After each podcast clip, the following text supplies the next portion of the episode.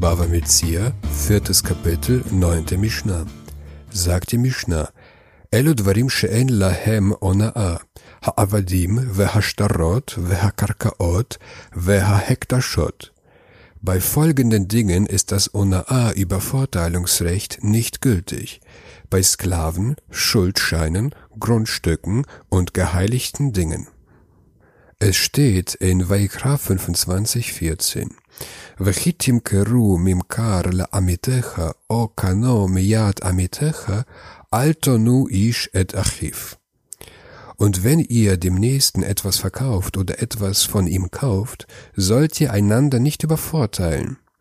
Der Ausdruck in dem Vers, wenn ihr von ihm kauft, das ist, wenn du von deinem Nächsten etwas kaufst, dieser Ausdruck in dem Vers lautet auf Hebräisch kano miyad, das heißt, wenn du etwas aus der Hand kaufst. Das bedeutet, das Recht der Ona'a, der Übervorteilung, ist nur bei solchen Sachen gültig, die von Hand zu Hand verkauft werden, also nur bei beweglichen Gegenständen, bei Mobilien. Folglich sagt unsere Mishnah, Immobilien und Sklaven sind von der Ona'a ausgeschlossen, denn Sklaven werden auch als Immobilien behandelt. Ebenso sind Schuldscheine von der Übervorteilung ausgeschlossen, denn in unserem Vers steht, und wenn ihr dem Nächsten etwas verkauft. Darunter sind Sachen zu verstehen, die einen eigenen Wert haben. Schuldscheine haben keinen eigenen Wert, sie dienen nur als Beweis für eine unbezahlte Schuld. Das Papier an sich aber hat keinen eigenen Wert, deshalb ist es von der Übervorteilung ausgeschlossen. Ebenso sind geheiligte Dinge hektisch davon ausgeschlossen, denn in unserem Vers steht, und wenn ihr dem Nächsten etwas verkauft, also ist nur der Handel zwischen dir und deinem Nächsten gemeint. Das Heiligtum, also der Tempel, ist aber nicht unter dem Nächsten einbegriffen und ist deshalb von der Übervorteilung ausgeschlossen. Was heißt nun, dass diese Dinge von der Übervorteilung ausgeschlossen sind? Das bedeutet, Sklaven, Grundstücke, Schuldscheine und geheiligte Dinge dürfen über ihren eigenen Wert verkauft werden, also über dem Verhältnis von 16,7 Prozent, und weder Käufer noch Verkäufer können den Kauf widerrufen. Sagt die Mishnah weiter. Ein lahen lotaschlume keffel. Bei diesen findet kein Doppelersatz statt. Wer eine Sache gestohlen hat und Zeugen können, können gegen den Dieb bezeugen, so muss der Dieb das Zweifache des Wertes der Sache dem Eigentümer zahlen. Das gilt jedoch nicht bei Sklaven, Schuldscheinen, Grundstücken und geheiligten Dingen. Stiehlt der Dieb eines davon und Zeugen können gegen ihn bezeugen, so muss er nur ihren einfachen Wert zahlen und ist von dem Doppelersatz befreit. Dieses Gesetz lernen wir aus der allgemeinen Regel, wie man Gesetze aus der Torah ableitet. Wir haben 13 Midot, 13 Regeln, mit deren Hilfe wir die Torah erforschen und aus ihr Gesetze ableiten. Diese 13 Regeln sind abgedruckt in jedem Sidur vor dem Beginn des Morgengebets. Die Regel Nummer 6 heißt Klal uprat uklal, i atadan ela ke'ein haprat. Das heißt, ein allgemeiner Begriff, ein Teilbegriff und wieder ein allgemeiner Begriff, so richtet man sich nach dem Teilbegriff. Wie wird diese Regel in unserem Fall angewandt? Ein unentgeltlicher Hüter steht vor Gericht und behauptet, dass die gehütete Sache von einem Dieb gestohlen wurde. Erweist sich seine Behauptung als wahr und der Dieb wird gefunden, so muss der Dieb den doppelten Ersatz zahlen, wie wir erklärt haben. Erweist sich seine Behauptung als Lüge, dann muss der unentgeltliche Hüter dem Eigentümer den doppelten Ersatz zahlen. Und so steht das in dem Vers in Schmott 22,8.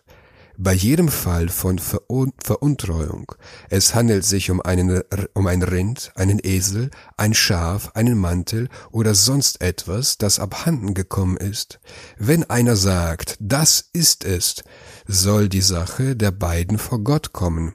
Der, den den Gott schuldig spricht, soll dem anderen doppelten Ersatz leisten. Jetzt finden wir, dass der Vers einen allgemeinen Begriff Klal hat einen Teilbegriff Prat und wieder einen allgemeinen Begriff Klal. Der allgemeine Begriff Klal ist bei jedem Fall von Veruntreuung. Das ist, die doppelte Zahlung gilt in jedem Fall und bei jeder Sache. Dann folgt der Teilbegriff Prat. Es handle sich um ein Rind, einen Esel, ein Schaf, einen Mantel. Das ist nicht bei jedem Fall von Veruntreuung muss man dem doppelten Ersatz zahlen, sondern nur in dem Fall von Rind, Esel, Schaf und Mantel. Dann finden wir aber wieder einen allgemeinen Begriff Klall oder sonst etwas, das abhanden gekommen ist. Also findet die doppelte Zahlung nun bei jeder Sache statt, die abhanden gekommen ist. Also was machen wir nun? Gilt die doppelte Zahlung in jedem Fall oder nur beim Rind, Esel, Schaf und Mantel?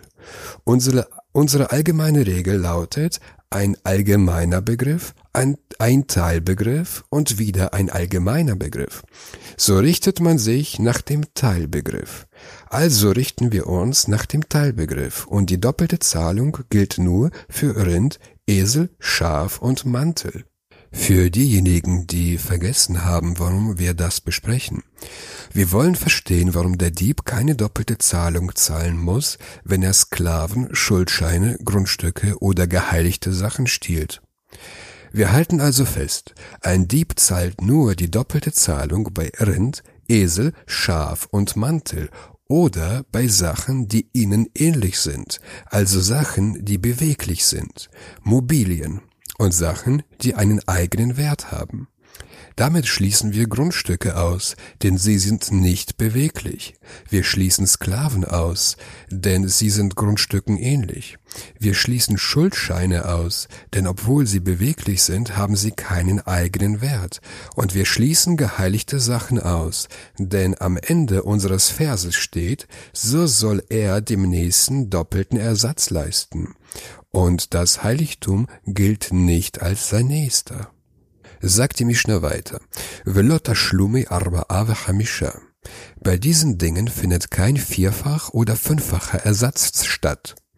Stiehlt jemand ein Schaf oder ein Rind, schlachtet es oder verkauft es, worauf Zeugen über den Dieb bezeugen, so muss der Dieb den vierfachen Wert des Schafs und den fünffachen Wert des Rindes bezahlen.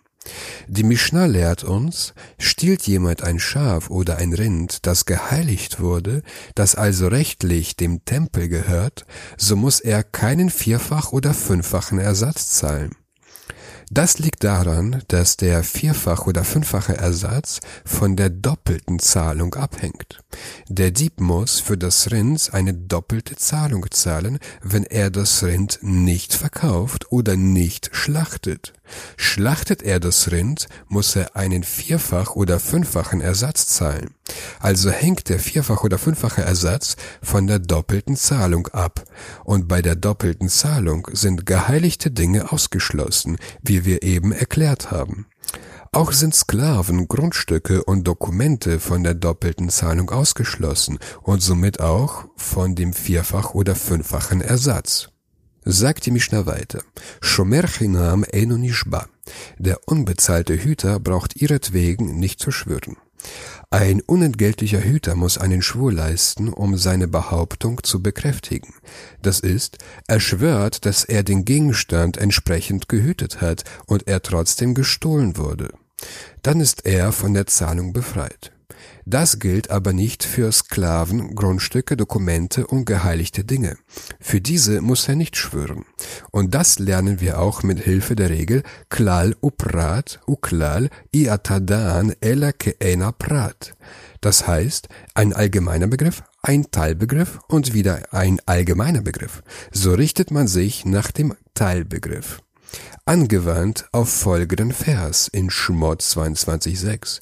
Wenn jemand seinem Nächsten Geld oder Gegenstände in Verwahrung gibt und es aus dem Haus dieses Mannes gestohlen wird, muss der Dieb, wenn er gefunden wird, doppelten Ersatz leisten.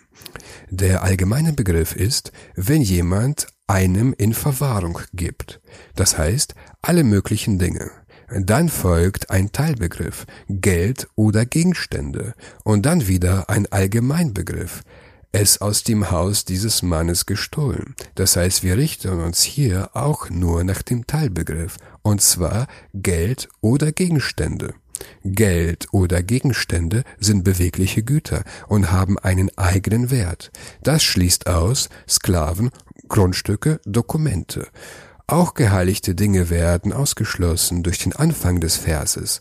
Wenn jemand seinem Nächsten und der Tempel gilt nicht als dein Nächster. Sagt die Mishnah weiter. Venose Sachar Eno Meshalem. Der Lohnhüter braucht nicht zu bezahlen. Ein bezahlter Hüter muss bezahlen bei Diebstahl oder Verlust des verwahrten Gegenstandes, sogar wenn er ihn gut gehütet hat. Doch für Sklaven, Grundstücke und Dokumente muss er nicht bezahlen, wie es steht in Schmott 22,9. Wenn jemand seinem Nächsten einen Esel, ein Rind, ein Schaf oder sonst ein Tier in Obhut gibt und es stirbt oder bricht sich ein Glied oder wird weggetrieben, ohne dass es jemand sieht. Der allgemeine Begriff ist, wenn jemand seinem Nächsten in Obhut gibt. Das ist alle Dinge. Dann ein Teilbegriff, einen Esel, ein Rind, ein Schaf. Dann wieder ein Allgemeinbegriff oder sonst ein Tier. Hier richten wir uns wieder nach dem Teilbegriff mit der Konsequenz, dass der bezahlte Hüter nur für Esel, Rind und Schaf bezahlen muss oder für ähnliche Dinge, aber nicht für Sklaven, Grundstücke und Dokumente, wie wir bereits gelernt haben. Sagt die Mishnah weiter, Rabbi Shimon Omer, Kadashim Shuhu Hayav Be'acharyotan, Yesh Lahen Ona'a. Rabbi Shimon sagt, bei geheiligten Dingen, für welche der Eigentümer zu haften verpflichtet ist, gilt das Ona'a-Recht. Sagt jemand, ich will ein Ganzopfer bringen und sucht sich ein Tier aus, um es in den Tempel zu bringen, worauf das Tier stirbt oder gestohlen wird, so ist der Eigentümer verpflichtet dafür zu haften und muss ein neues Tier kaufen statt des Gestorbenen. Das gilt, solange das Tier nicht zum Tempel gebracht hat. Jetzt sagt Rabbi Shimon folgendes. Habe ich das Tier dem Tempel geheiligt und es hat einen körperlichen Makel bekommen und ist somit als Opfer ungeeignet, dann bin ich verpflichtet, ein neues Tier zu heiligen. Jedoch kann ich das makelige Tier verkaufen und von dem Geld ein neues Tier kaufen. Wenn ich das makelige Tier verkaufe, dann gilt bei diesem der für den Verkauf das Recht der Ona'a, der Übervorteilung. Das ist, ich darf das Tier nicht über 16,7 Prozent seines Wertes verkaufen. Und das ist sehr überraschend, denn wir lernen aus dem Vers über Ona'a in Vaikra 25,14 und wenn ihr dem Nächsten etwas verkauft. Und wir haben gelernt, dass Sachen, die dem Tempel gehören, hiervon ausgeschlossen sind. Sagt Rabbi Shimon, nicht in diesem Fall, sagt Rabbi Shimon weiter,